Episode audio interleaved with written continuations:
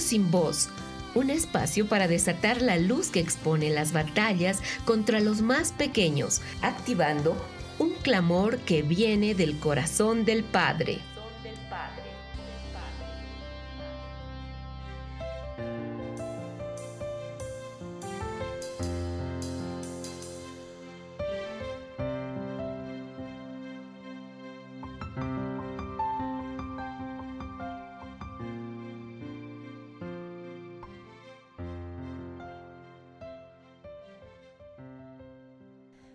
Vez más estamos en nuestro programa Niños sin Voz y para nosotros es una alegría unirnos a nuestra audiencia para cumplir el propósito de sacar a la luz las injusticias contra los más pequeños y ponernos en esas brechas espirituales, sociales, familiares para clamar por los juicios y la justicia de Dios. Todos son bienvenidos. Desde Colombia les saludamos Lorena Beltrán y quien les habla, Ángela Narváez. Saludos, Lorenita. Hola Angelita, muy buenos días para ti y para toda la audiencia que nos está escuchando también. Ciertamente cada semana es un desafío, pero también son semanas donde el Señor nos llena de fe, de saber que Él tiene un plan en su corazón para cada niño de esta tierra y para esta generación que está siendo levantada. En el programa anterior estuvimos exponiendo las condiciones en que viven los niños de la República Democrática del Congo. Recordemos que es una nación en el centro de África que Dios ha dotado de riquezas innumerables que desde el siglo XIV han sido perseguidas por muchas naciones, sometiendo esta nación a esclavitud, torturas, guerras y saqueos. Actualmente las guerras en el Congo continúan a través de más de 200 grupos independientes de guerrillas que trafican con minerales, especialmente el coltán y el cobalto. Estos son de los minerales más costosos y buscados en el mundo porque se usan para la fabricación de las baterías de los celulares y las laptops, entre otros. Sí, entonces, según esos datos que veíamos, todos nosotros tenemos a la mano parte del Congo en nuestros dispositivos. Son millones de personas en condiciones deplorables buscando coltán. Se dice que por cada kilo, dos congoleses mueren y al menos 40 mil niños trabajan como esclavos en esas minas. Así que la gran oportunidad es que nuestros dispositivos traigan a memoria lo que sucede con estos niños y la nación y podamos unirnos en un clamor por ellos, que vengan tiempos de libertad, sanidad y restitución. Tenemos un fondo de pantalla que elaboramos para celulares y laptops, además de un boletín con puntos de oración por los niños congoleses. Así que les animamos a que escriban a nuestro correo electrónico para recibir estas herramientas de intercesión. Niños sin voz. Para unirte al clamor por los niños, escribe al email levantando mi voz.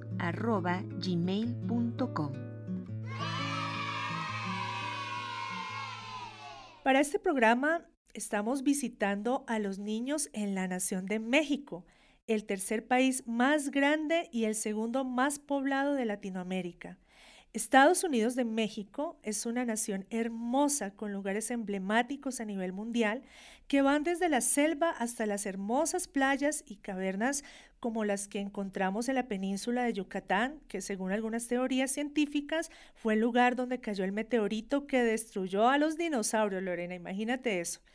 Pero México también es una nación que en las últimas décadas ha sido azotada por la violencia, convirtiéndose en un territorio hostil y peligroso para los niños. Encontramos numerosas historias muy impactantes de cómo la violencia está contaminando y truncando muchas vidas de niños y jovencitos en la nación. Según Save the Children y la Red por los Derechos de la Infancia en México, la violencia persigue a los niños en las escuelas, en las calles a través de las bandas narcotraficantes y paramilitares, pero también en sus casas. Se cuentan por miles los casos de niños asesinados, desaparecidos, abusados física y sexualmente, en estado de orfandad y niños que participan como sicarios y soldados de los narcos. Es cierto, Angelita, y encontramos historias al respecto de estas injusticias. Son por demás historias muy duras. Es fácil googlear y encontrar cantidad de historias de niños sicarios que fueron reclutados siendo muy pequeños y que en pocos años terminaron siendo el terror de comunidades enteras. Igualmente, son innumerables los casos de niños que han perdido uno o dos de sus padres por homicidios y secuestros. Y es que el tema de la violencia en México ha desarrollado un patrón cultural que la neutraliza, es decir, llamamos cultural a algo que siendo anormal se convierte en normal y parte del paisaje de una comunidad. Es así como el tiempo se va invisibilizando la maldad de las prácticas y se empiezan a aceptar y a transmitir a través de la música, las películas, las caricaturas, la literatura, los discursos públicos, las leyendas, etc. Sí, y bueno, tenemos tres invitados muy especiales en este programa con quienes vamos a conversar para juntos ver desde lo alto lo que está sucediendo con los niños en México. Y también vamos a inquirir en el por qué para poder entender a qué nos está llamando el Señor en favor de las generaciones mexicanas. Nos acompañan la pastora Rocío Becerra, nuestro amigo historiador Manuel Durán y también Elizabeth Cruz. Ellos viven en Zacatecas, el corazón de la nación mexicana. Bienvenidos, gracias por acompañarnos. Pastora Rocío. Gracias, Angelita. Es un honor estar en este espacio y poder ser la voz de los niños de nuestra amada nación. Agradecemos mucho el que nos hayan invitado para tener este tiempo privilegiado. Amén. Manuel, ¿cómo estás? Un gusto saludarte. Igualmente, saludos para toda la audiencia, de verdad agradecidos con el Padre de que nos puedan permitir esta oportunidad, como ustedes lo dicen, de darle voz a los que no tienen voz. Un privilegio de verdad ser un instrumento del Señor en ese tiempo para eh, declarar luz en medio de este contexto. Amén. Eh, saludos a todos y muchas gracias por la invitación. Amén, Manuel. Y Elizabeth, un gusto tenerte en nuestro programa.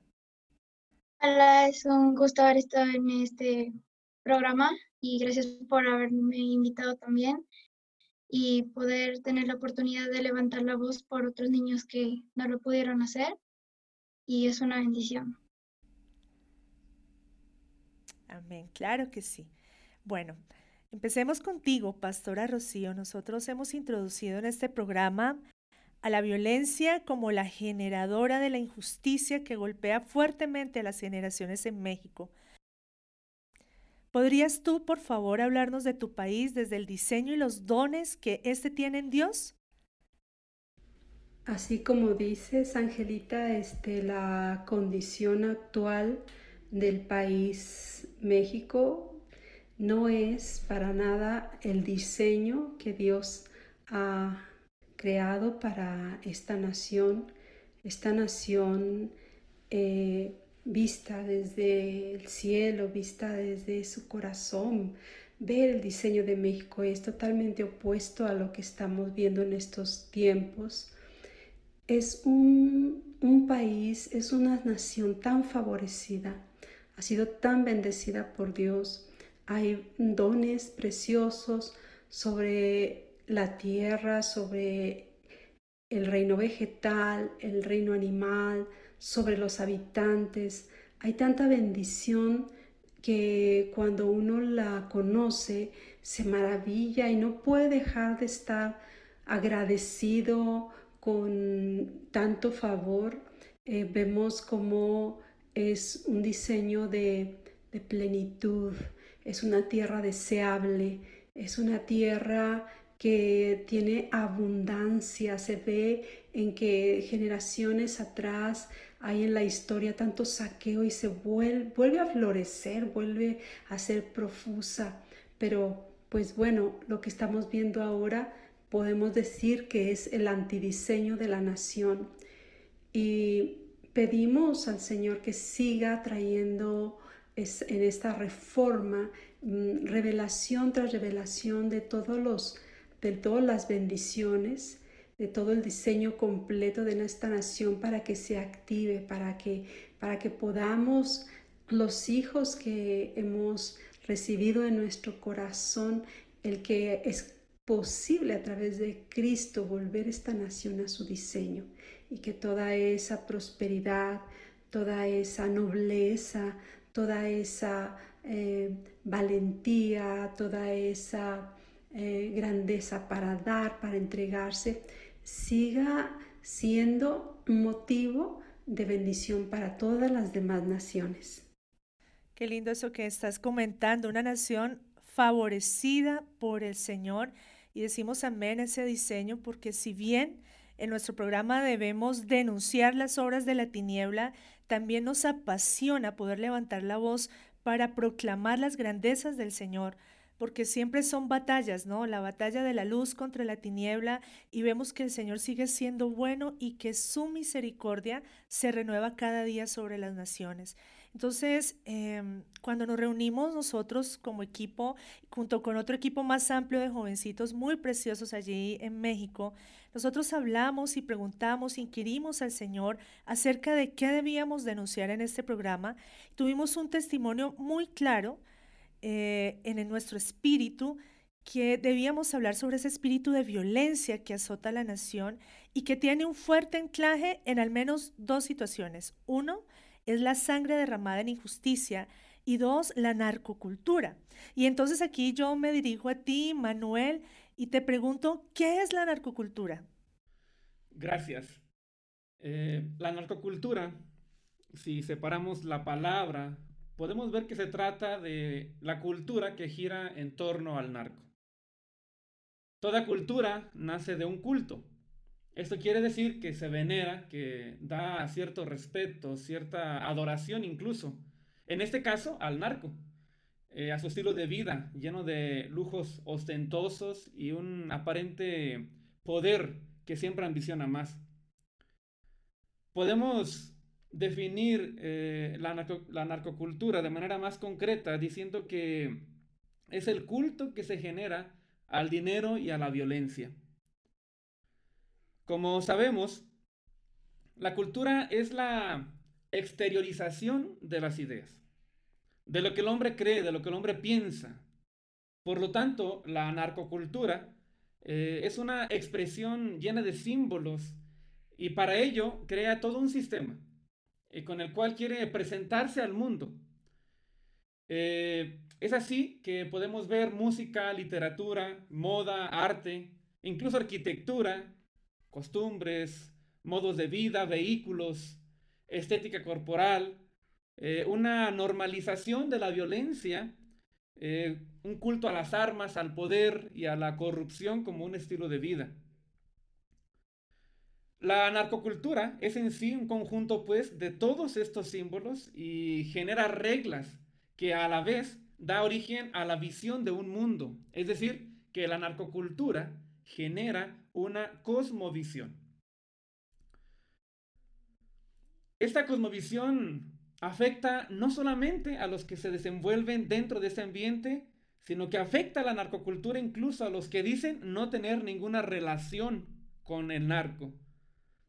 Finalmente, es una cultura que afecta directamente el comportamiento social de una nación. La narcocultura tiende a idealizar a los personajes, a su poder, a sus atributos. La narcocultura eh, idealiza las acciones eh, de los personajes, de los capos, y crea ilusiones principalmente en los jóvenes. La narcocultura es la forma en que se presenta al narcomundo ante la sociedad. Es también una forma de justificación de todos aquellos que viven este mundo, pues presentan al narco a través de su música o de sus películas como algo ilegal por medio de lo cual se pueden enriquecer muy fácilmente, pero siempre ponen una cara que es la justificación a esa falta de oportunidades que tuvieron. La narcocultura es la construcción de un, de un marco de referencia para una generación. Es decir, eh, encuadra un estilo de vida en todos los sentidos, pues la narcocultura eh, se atreve a juzgar incluso a los sistemas educativos, políticos y aún a los sistemas religiosos y a cualquier otra institución. Quisiera terminar diciendo que la narcocultura tiene una motivación escondida. Se trata de buscar la legitimación de las drogas. Ese es un último fin que tiene la narcocultura, una legitimación de la droga. Los estándares sociales se van adaptando al narcomundo. De tal manera, y, quiero que pongan mucha atención, de tal manera que lo malo de ahora pasa a ser tolerante y después termina siendo bueno e inocente. Como sucedió con el consumo del alcohol, el cual por cierto es otro narcótico. Entendemos que un fenómeno cultural como la narcocultura no aparece de un momento a otro, sino que se va gestando a través de aspectos que marcan la historia, la identidad y la cultura de la nación, como nos comentabas, Manuel. En México, ¿cómo se fue entretejiendo este fenómeno cultural? Eh, es muy interesante la pregunta.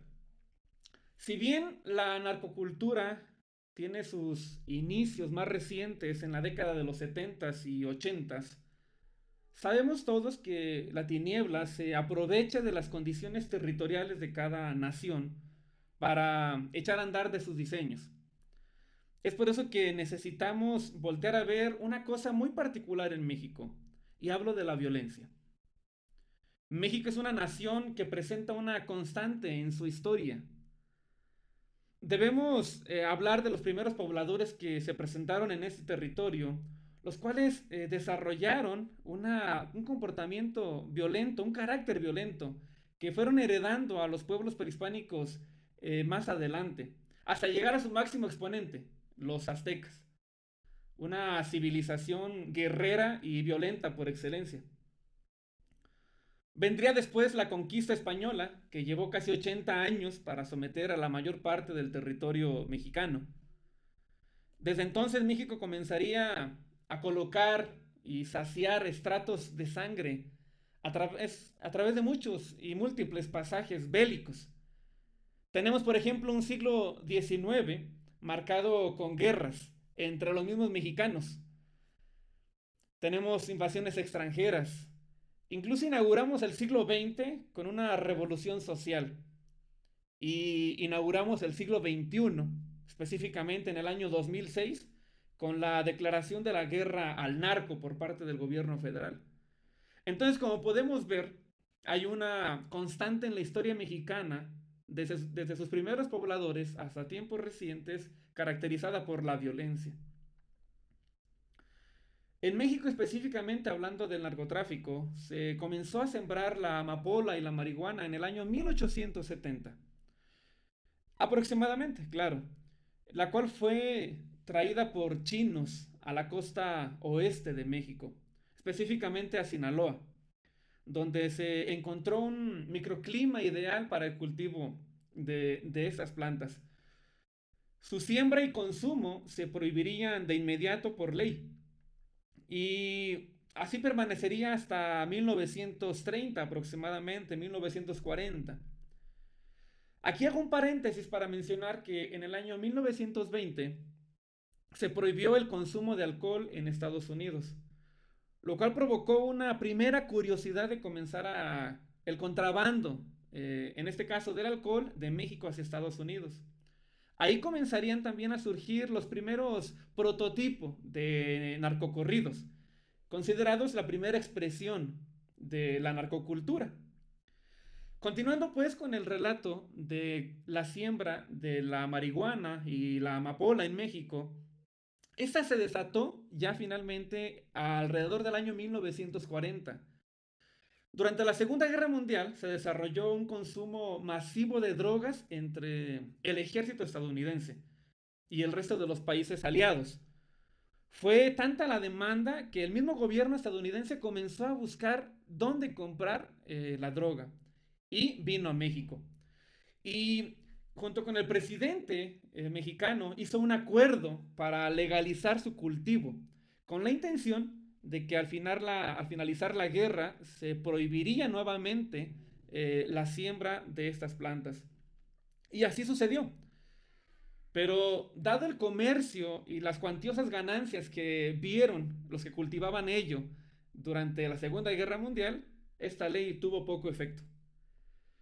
La demanda crecía en Estados Unidos pese a haber dado fin a la guerra, de tal manera que ya para los años de 1970 otros países se sumaron a la venta de drogas, específicamente Colombia, eh, Bolivia y en menor medida Venezuela y Perú. Estas naciones utilizaron a los capos mexicanos como un medio para llevar la droga hacia el norte del continente. En el año 1972 se filma la primera película que hace alusión a un capo en las drogas. Se graba en Hollywood y se llamó El Padrino. Luego vendrían otras más, en las cuales se veía una cosa muy importante. En esas películas, el protagonista era el narco, no la justicia ni la autoridad del gobierno. Casi al mismo tiempo, grupos musicales en México y en otras naciones comenzaron a grabar narcocorridos que exaltaban la vida de los capos, sus vicisitudes y sus arreglos con las autoridades. Esas letras de corridos manejaban un lenguaje simbólico, eh, no tan explícito, pero sí entendido por todos. El narcocorrido se llevaría a la pantalla por estos mismos grupos musicales o por actores profesionales, pero todos ellos tenían una gran aceptación en el público.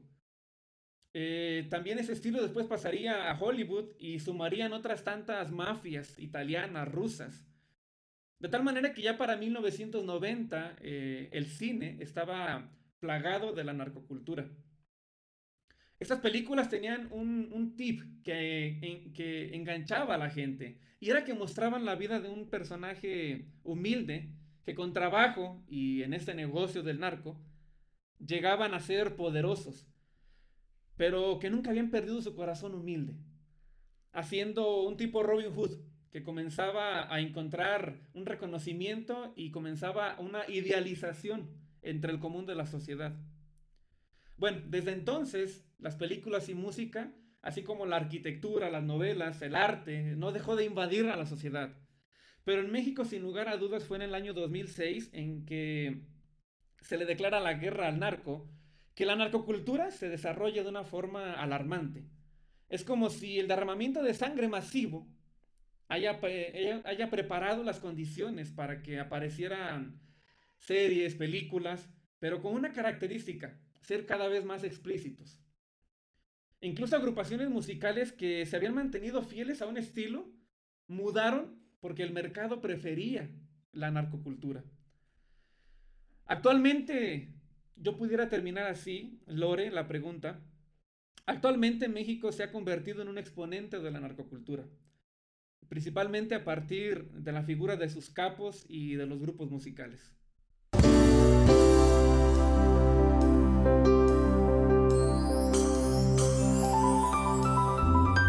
Querigma Radio. Querigma Radio. Desarrollando temas esenciales para una vida cristiana normal.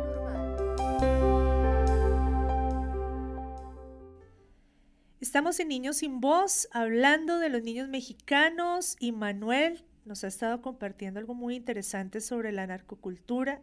Definitivamente, Manuel, escucharte hablar es eh, establecer mucha luz y también verte a ti eh, denunciando todas estas cosas que han pasado y cómo no solamente una nación, sino muchas naciones se ven entretejidas en estos procesos que terminan maldiciendo a las generaciones.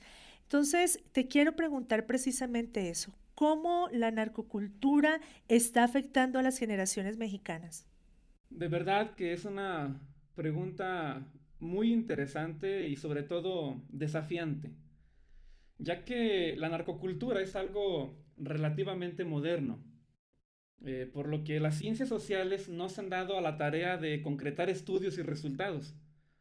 Sin embargo, por naturaleza y sentido común, podemos identificar muchas consecuencias, todas ellas eh, aún no dimensionadas correctamente por las esferas políticas ni tampoco por las instituciones religiosas. La narcocultura no es para nada inocente. No es algo que está ahí solo para aquellos que desean tomarla o participar de ella y que los efectos no tendrán ninguna secuela.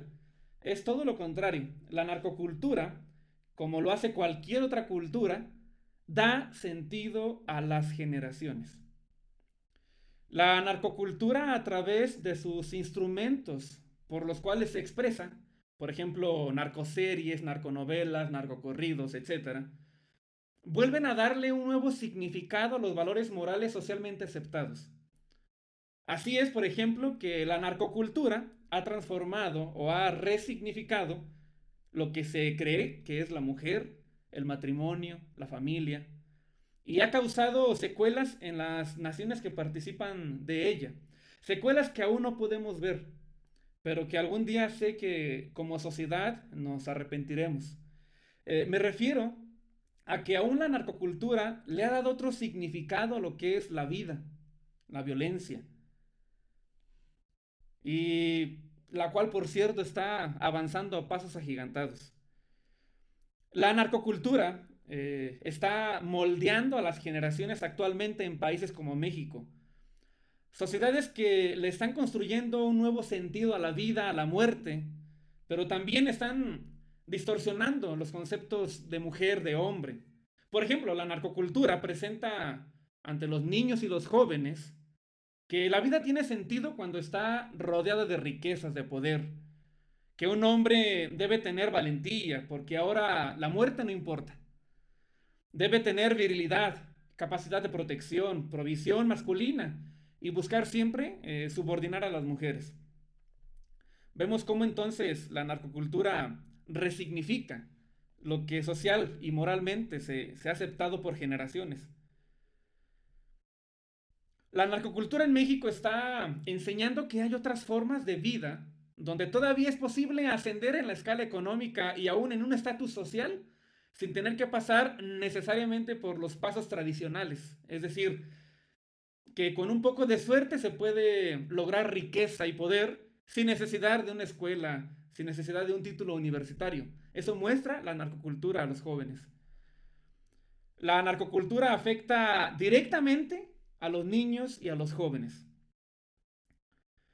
La narcocultura tiene un alto potencial para inducir, para captar, capturar el deseo y la esperanza de los niños y los jóvenes.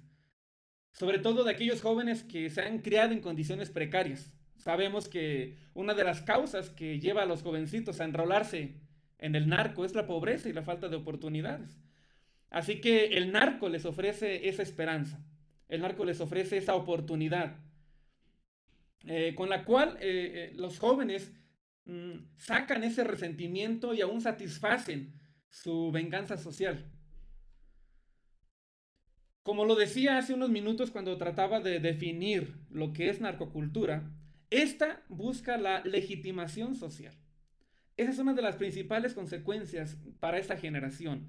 La narcocultura busca la legitimación social.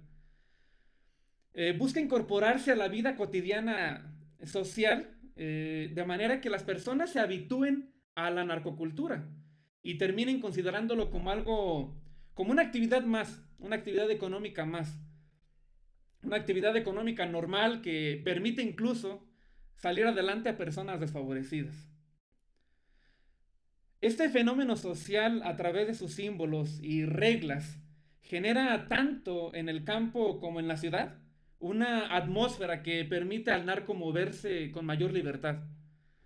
Con todas las voces soltadas, va preparando un camino que le permite, con toda libertad, accionar, teniendo cada vez menos manos acusadoras. Pudiera terminar esta pregunta diciendo que la narcocultura en sí distorsiona los principios de vida, distorsiona los principios de verdad en los que se sustenta una sociedad. Y creo que es ahí donde entra la iglesia, en no callar, en no hacer oídos sordos a lo que está aconteciendo. Es ahí un área grande de oportunidad donde como iglesia debemos accionar.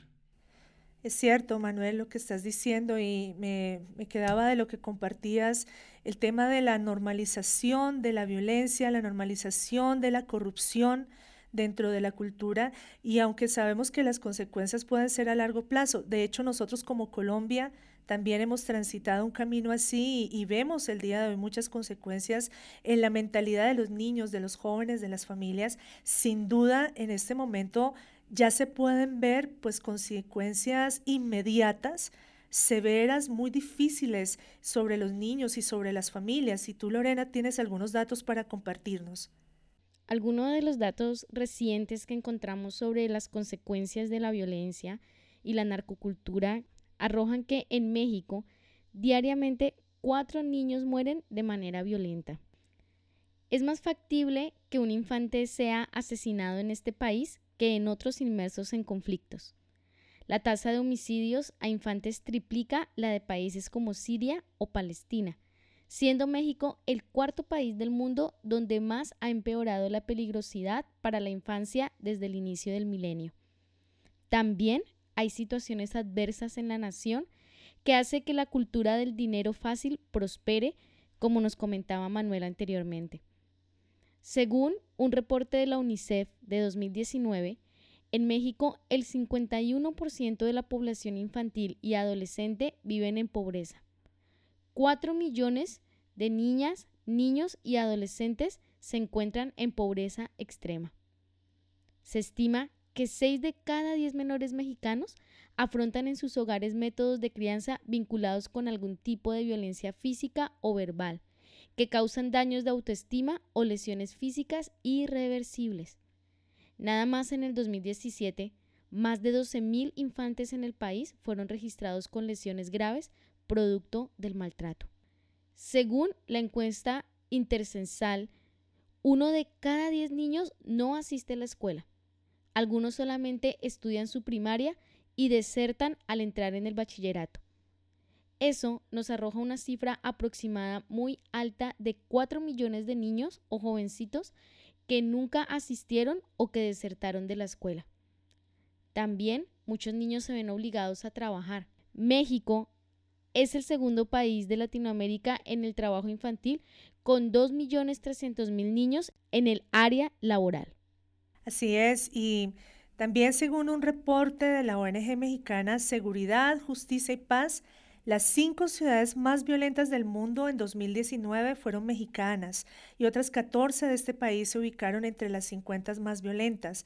Esto ha hecho que México sea catalogado como el segundo país del mundo con más niños viviendo en zonas de conflicto de alto grado, según Save the Children. Alrededor de 30 millones de mexicanos menores de 18 años estarían afectados por la violencia y esta cifra solo la supera Nigeria con 44 millones de menores de edad y está seguido por la República Democrática del Congo que hablábamos en el programa anterior y también por Afganistán. Y aquí es donde necesitamos poner la lupa porque una de las situaciones más dolorosas que quejan hoy a la niñez de México es el reclutamiento de niños para las diferentes bandas que delinquen el narcotráfico. Como Manuel y Lorena lo mencionaban, son muchos los factores que inciden para que los niños tomen las armas la pobreza, la desescolarización, pero también la aceptación y exaltación a la cultura narco hace que los niños y niñas con pocas posibilidades sueñen con tener respeto, dinero y una vida mejor a través de el delito. El reclutamiento forzado y la desaparición de al menos siete niños al día por el crimen organizado es una realidad en México. Durante el año pasado, la sociedad mexicana se conmocionó por los videos virales de niños portando armas largas con vestimenta militar y amenazando a líderes de cárteles de la droga. Casos mediáticos han ilustrado la crisis de seguridad que enfrenta el país, poniendo la lupa en el problema del reclutamiento de niños a manos del crimen organizado. Según la Comisión Interamericana de Derechos Humanos en el 2015, se estimaba que 30.000 niños cooperaban con grupos criminales en diversas funciones, pero para finales del 2018, el secretario de Seguridad Pública para el gobierno del presidente López Obrador dijo que se calculaba en 460 mil menores reclutados por el narco en México. De esta forma, se habría registrado un incremento del 153% en el reclutamiento de niños para el narcotráfico. En México hay nueve cárteles de narcotráfico reconocidos, pero de ellos se derivan al menos otras 40 organizaciones delictivas. Jalisco, Nueva Generación, Golfo y los Zetas son los que más reclutan niños. Los integran desde los 8, los 9 años. A los más pequeñitos los empiezan a usar como halcones para vigilar el movimiento de la fuerza pública y de la comunidad. Y conforme van creciendo empiezan a, a, consumir, a traficar drogas. Y esto del consumo de drogas es una manera en que estos delincuentes hacen que los niños pierdan su voluntad, pierdan el temor, pierdan toda capacidad de asumir responsabilidad y bueno, los pueden atrapar en medio de este mundo y también les enseñan a traficar armas, personas y luego cuando están más o menos entre los 12 y 14 años, muchos de ellos se inician en el sicariato. Entre más jovencitos empiezan, más célebres llegan a ser en su corta vida, pues según estadísticas estos pequeños en la mayoría de los casos no logra pasar de los 16 años, ya que mueren asesinados con una crueldad que realmente a uno le cuesta imaginar. Y Pastora Rocío, vuelvo contigo. Hemos dado un panorama de la injusticia que el imperio de la muerte a través de la violencia y la afirmación en la narcocultura está haciendo los niños de tu nación. Nosotros como colombianos vivimos esta situación también en la década de los 70, de los 80, los 90 y debo decir que aún tenemos fuertes secuelas y repercusiones muy fuertes a nivel generacional y por supuesto, contamos por miles los niños y jóvenes que han sido influenciados y siguen siéndolo por la narcocultura. Para nosotros como iglesia en Colombia, el llamado de Dios fue pararnos por la nación y empezar un proceso de liberación y limpieza que vino acompañado de ver y entender el diseño de Dios para la iglesia de esta nación. Entendemos nosotros que la iglesia en México está bajo la unción de la casa de Zabulón. ¿Puedes por favor compartirnos al respecto y qué papel tienen los niños en este diseño? Claro que sí, Angelita. Este, estamos nosotros muy agradecidos de estar bajo este diseño. Es muy importante. Zabulón significa morada o habitación permanente para habitar o vivir. Y uno de los propósitos es que seamos habitación y morada de Dios.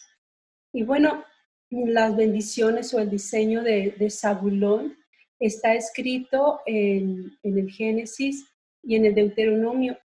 Zabulón residirá junto a la orilla del mar y estará junto a la orilla donde se hallan ancladas las naves y su lado remoto estará hacia Sidón. Y la otra escritura dice, Alégrate, Zabulón, cuando salieres, y tú Isaacar en tus tiendas. Llamarás a los pueblos a tu monte, ahí sacrificarán sacrificios de justicia, por lo cual chuparán la abundancia de los mares y los tesoros, eh, tesoros escondidos del arena. Eh, está hablando de, ustedes harán buenos negocios en la tierra y en el mar, y, y sacarán grandes riquezas, invitarán a los pueblos vecinos, pero aquí habla de, hacer sacrificios de justicia. Y bueno, eh, la herencia de, los, de la tribu de Zabulón o de este diseño es que tiene habilidad para el comercio. El comercio es uno de los dones redentivos con el que podemos favorecer a una de las demás naciones. Y también eh, eh, otro de, las, de la herencia o del diseño es que se nos dio un alto poder de convocatoria es también mm, habilidad para, para tener este, mm, ser justos, donde resplandece la justicia o donde resplandece la luz en medio de las nieblas. Por eso también se le habla de que tiene, es representativo, es la torre de luz o un faro de luz. Este, también eh, que es una, una tierra o un diseño con disposición para escuchar el mensaje del reino de Dios. Y también que es ah, muy característico el que no tiene un corazón rebelde, sino obediente. Es típico de un sabulonita ser de un corazón obediente. Y, y que ese alto parámetro de justicia este, Dios quiere que lo usemos para gobernar, para juzgar, pero obviamente desde la justicia de Dios, no desde la justicia del hombre. Y, pues aunado a eso es el, don de, guerreros, eh, de combatientes, de gente tan valiente que hacía retroceder al enemigo y que, que sus hermanos los buscaban para poder poseer también sus territorios, eh, para poder poseer lo que Dios les había dado. Eh, otro de los bendiciones dentro de este diseño es, que es que es un corazón dado a ser adorador, a ser un verdadero adorador y, pues siempre estar del lado correcto. si esto es justo, pues está permanecer en el lado correcto, este, acudir a la voz del Padre y tener discernimiento para entender los tiempos, las relaciones y la dirección de Dios. Y, este, y pues estamos nosotros eh, luchando porque eh, primeramente en cada uno de los que hemos recibido esta revelación sea algo que en realidad se establece, se vive para que podamos ser un instrumento del Señor. Despertando la intercesión en unidad y acuerdo con intercesores de todas las naciones. Querigma Radio. Volvemos a nuestro programa Niños sin Voz, denunciando la violencia que los malos y perversos han levantado a través de la narcocultura en contra de los niños mexicanos. Pero también Dios nos llama para ver no solo lo que la tiniebla está haciendo, sino lo que Él está hablando, porque su palabra está irrumpiendo en la nación a través de la iglesia. Cuéntanos, Pastora Rocío, qué palabras han recibido para la nación y las generaciones. Y bueno, una palabra muy importante que es más reciente fue dada en noviembre del 2019, si no me estoy equivocando, este, en un en una convocatoria a la que Pastor Fernando Orihuela fue llevado por el Señor para venir a esta tierra, a esta nación, y proclamar un amanece, un amanece que, que iría, como dice la escritura, en aumento hasta que el día sea perfecto, eh, que viene la luz y resplandece y establece el Señor una torre de luz y esa torre de luz, así como está escrito en el diseño, para que, da para que dé dirección, para que empiece a resplandecer y empiece a, ir en contra de, toda tiniebla que ha estorbado el que el reino de Dios establezca sobre nuestra nación. Y, ahora, bueno, estamos, hemos sido despertados, se proclamó un amanecer para que nosotros con la, el don de fe que, se nos ha dado y con ese precioso don de, la familia, que es esa plataforma, como bien me gustó que lo dijiste, esa plataforma donde el Señor mm, eh, puede empezar a, irradiar, a expandir ese reino de, justicia, de verdad, de amor, de prosperidad. Y pues son dos dones preciosos, maravillosos, y dar a conocer que que estoy proclamando un amanecer sobre ti, nación mexicana.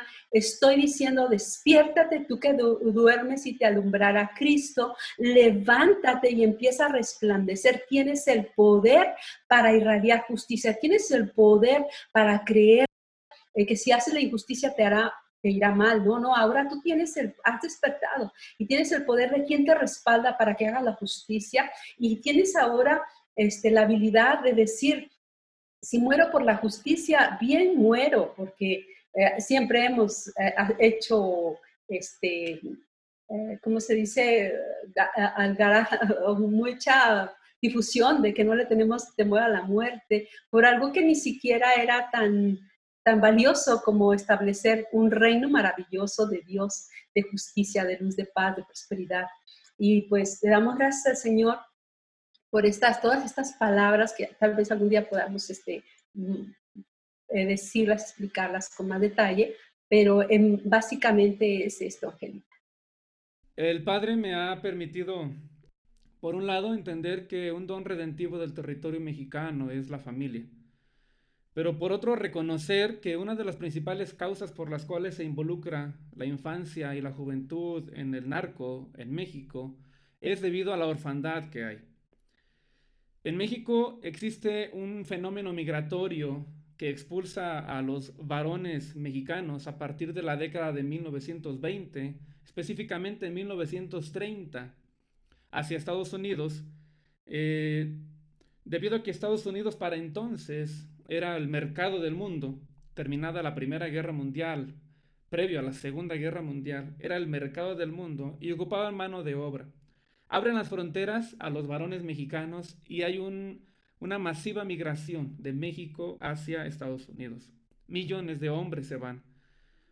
Posterior a esto, aparece la Segunda Guerra Mundial y ya hay un campo de cultivo de orfandad en México para que comience a gestarse el narcotráfico. Eh, los periódicos, los reportes, los sociólogos reconocen que una de las causas que la juventud mexicana ahora eh, tiene y por la cual se involucra en el narco es porque no tiene identidad, no tiene esperanza, no tiene formación, eh, no tiene protección, no tiene sustento, de acuerdo a los diseños. Por lo tanto, la juventud mexicana comienza a, ver su ideal en el narco, que le genera específicamente lo que el papá debería generar en los hogares. Sumado a esto, eh, me gustaría leer dos versículos de Génesis capítulo 30, versículos 19 y 20, que dicen, concibió Lea otra vez y dio a luz el sexto hijo de Jacob. Y Lea dijo, Dios me ha favorecido con una buena dote ahora mi marido vivirá conmigo, porque le he dado seis hijos. Y le puso su nombre Zabulón. Lo que quiere decir que Jacob no vivía con Lea. Y este niño llamado Zabulón, con él quería que Jacob regresara a vivir a casa. Entonces vemos que una cosa que tenemos que analizar en el diseño de Zabulón es la ausencia de paternidad y cómo el hijo es ese gancho para el que el padre volviera. En México hay una ausencia de paternidad, primero por la migración mexicana hacia Estados Unidos, que en la actualidad se dice hay 33 millones de mexicanos en Estados Unidos. El, el mismo ambiente del narcotráfico ha generado orfandad porque lo que principalmente muere son varones en esta guerra. Por lo tanto, hay un círculo vicioso que manifiesta una orfandad en México. Qué tremenda palabra que el Señor ha soltado para esta nación y realmente eso nos llena de mucha fe porque sabemos que cuando Dios habla es porque se llegó el tiempo de su orden, de su luz, de establecer, eh, y valga la redundancia, un nuevo orden sobre el lugar que le está soltando palabra. Así que sabemos que esta palabra está estableciendo una torre de luz para alumbrar la nación mexicana y esa torre es poderosa. Estamos en este momento también con nuestra tercera invitada, como habíamos dicho, Elizabeth, y ella ha estado muy calladita todo este programa, pero ya le llegó su turno. Hola Elizabeth, estamos contentos de tenerte acá y bueno, nos gustaría comenzar eh, conociendo un poquito acerca de ti. ¿Cuántos años tienes? Tengo 14 años. 14 años, qué tremendo. Muchas de las cifras de los niños y jóvenes que estábamos dando de México están dentro de esta edad que tiene Elizabeth. Por eso ha sido muy importante para nosotros tenerla aquí. Elizabeth, sabemos que Dios te hizo nacer en una casa donde el amor y el temor de Dios están presentes. Tienes a tus padres y hermanos y todos están en Cristo. Eres parte de esos niños y jovencitos que son guardados por la gracia del Padre.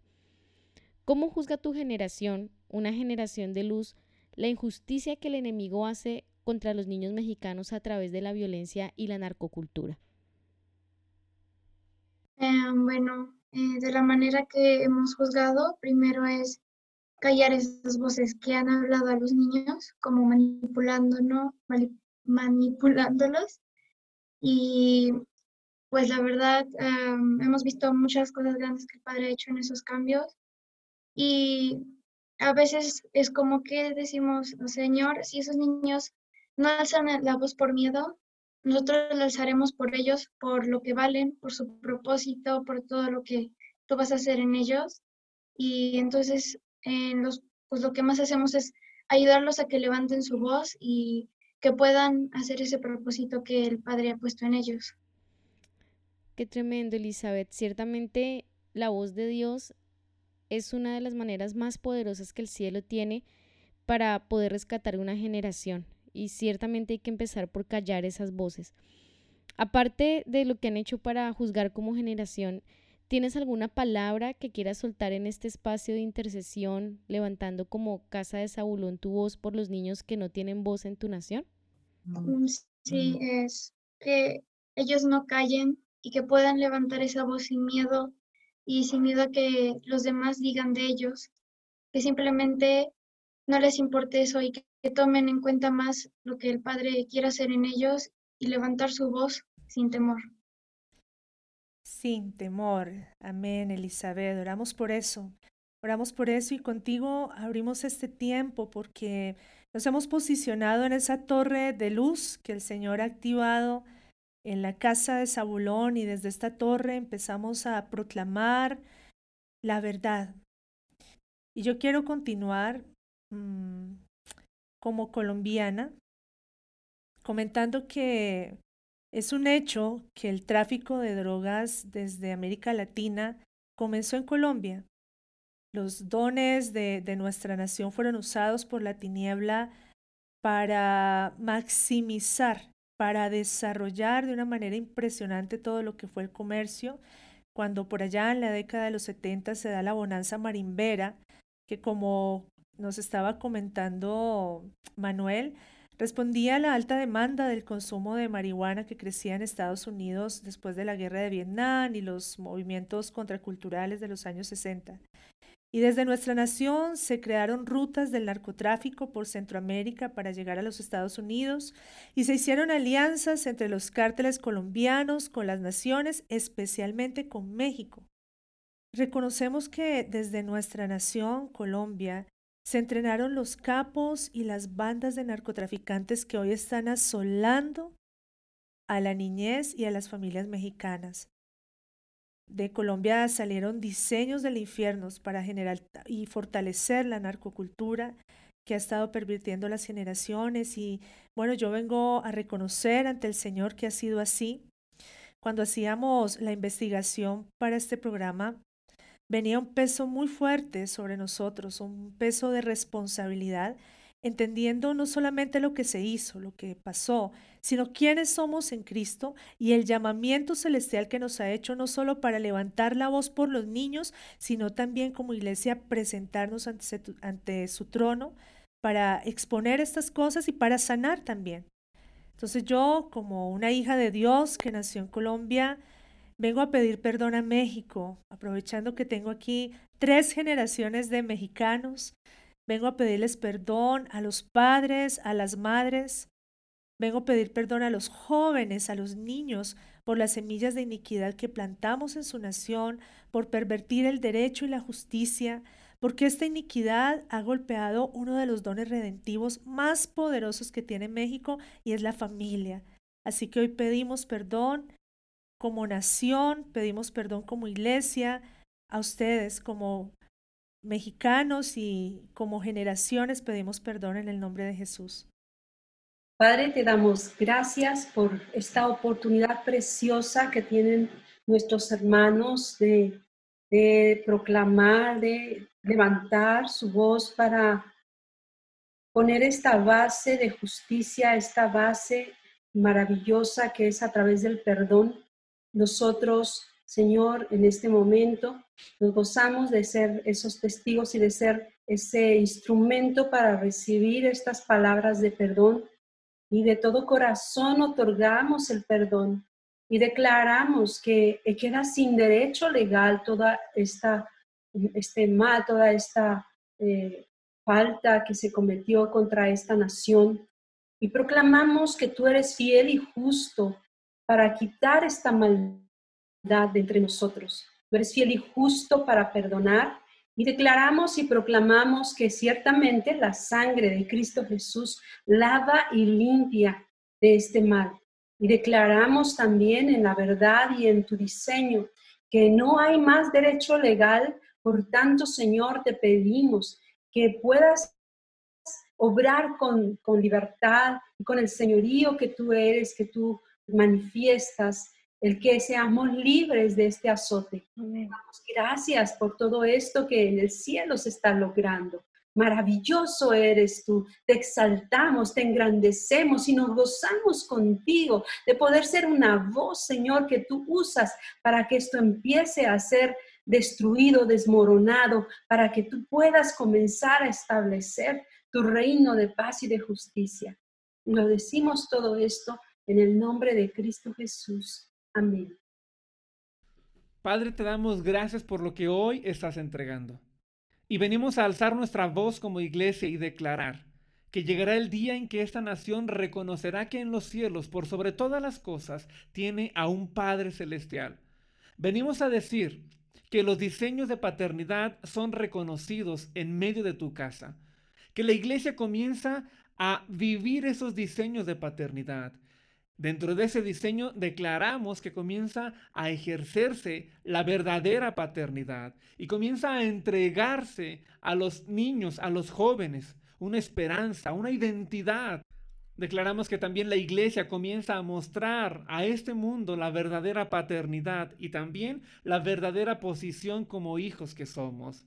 Padre, confiamos en que esas palabras están siendo soltadas justo en el tiempo Declaramos, Padre, en el nombre de Jesús, todo lo que se ha dicho. Amén.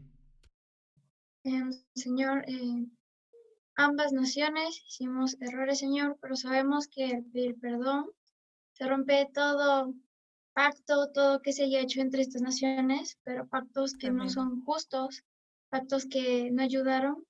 Y Señor, todas las generaciones de Zabulón, perdonamos a esa nación Amén. Amén, Señor. Hoy levantamos como naciones, como tus hijos en las naciones, el pacto mayor entre México y Colombia, el pacto de la sangre de Cristo, que es poderoso para desarraigar, para destruir todo pacto de la tiniebla, todo pacto con el cual, Señor, se ha maldecido a las generaciones en México y también en nuestra nación.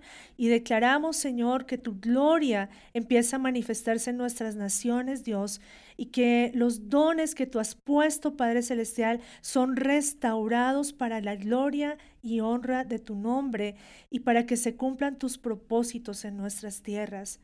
Y yo quiero terminar este tiempo proclamando una palabra que el Señor nos entregaba para los niños mexicanos.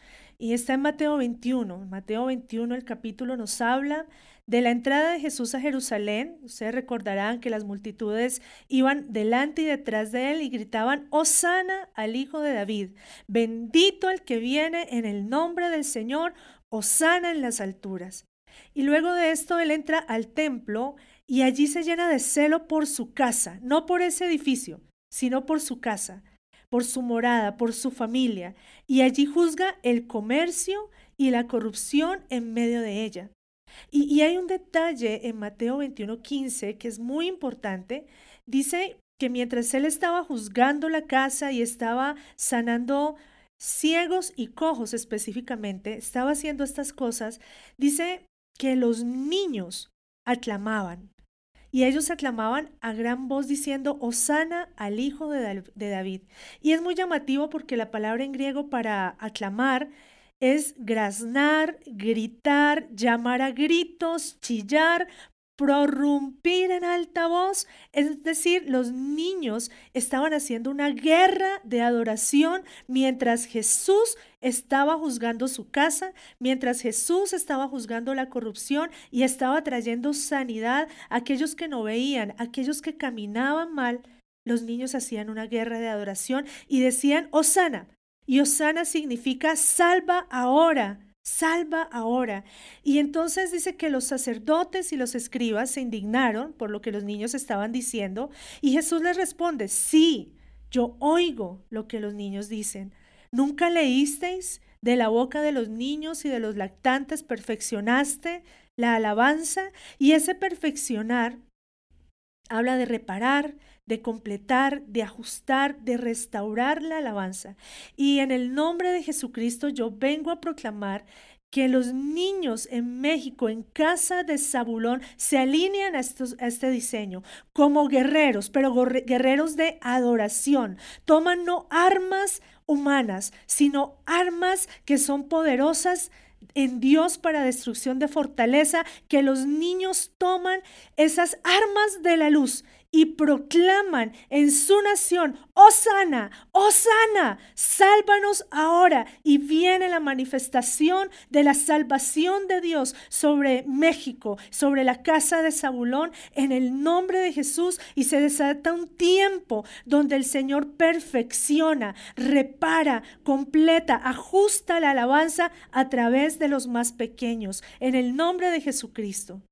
Nos apropiamos de ella declaramos sobre los niños de nuestra nación que tú, Señor, les haces libres de sus opresores, que no son más carne de cañón, ni mano de obra barata, ni conejillos de experimento, ni son mercancías, sino que tú, Señor, has dado palabra para que sean restauradas sus almas, sus familias, sus hogares vuelven al diseño divino, que sus hogares es un refugio, un lugar para reconocer a su Padre verdadero.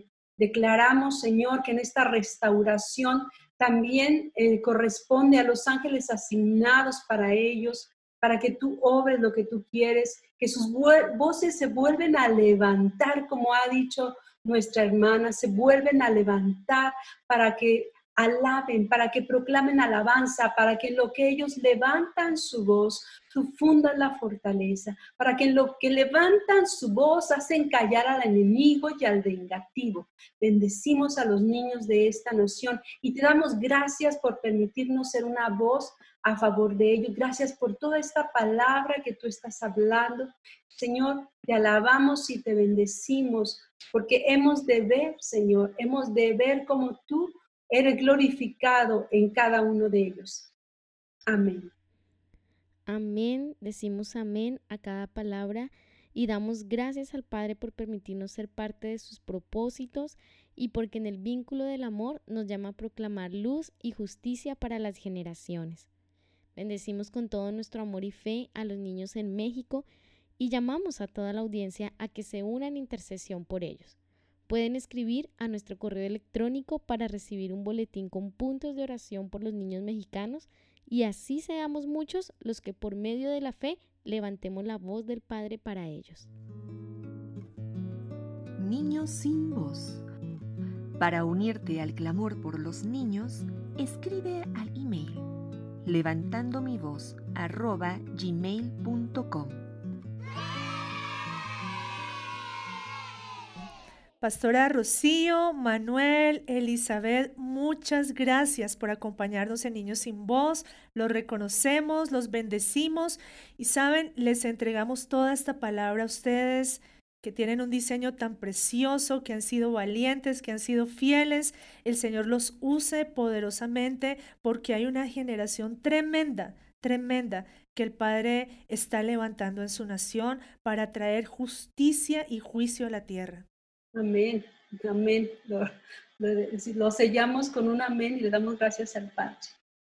Damos gracias al Padre por esta, esta privilegio que tenemos. Muchas gracias también a, a, este espacio de Niños sin Voz. Muchas gracias por habernos invitado y gracias por la oportunidad que me dieron para ser parte de esto. Y bueno, sellamos con un amén claro que sí. Bueno, y también bendecimos a toda la audiencia, les enviamos un fuerte abrazo y nos encontraremos en nuestro próximo programa para continuar levantando nuestra voz por los niños que no tienen voz. Hasta pronto.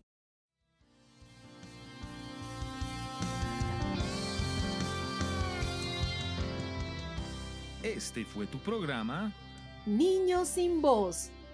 Los esperamos el próximo jueves para unirnos al clamor por los niños de las naciones.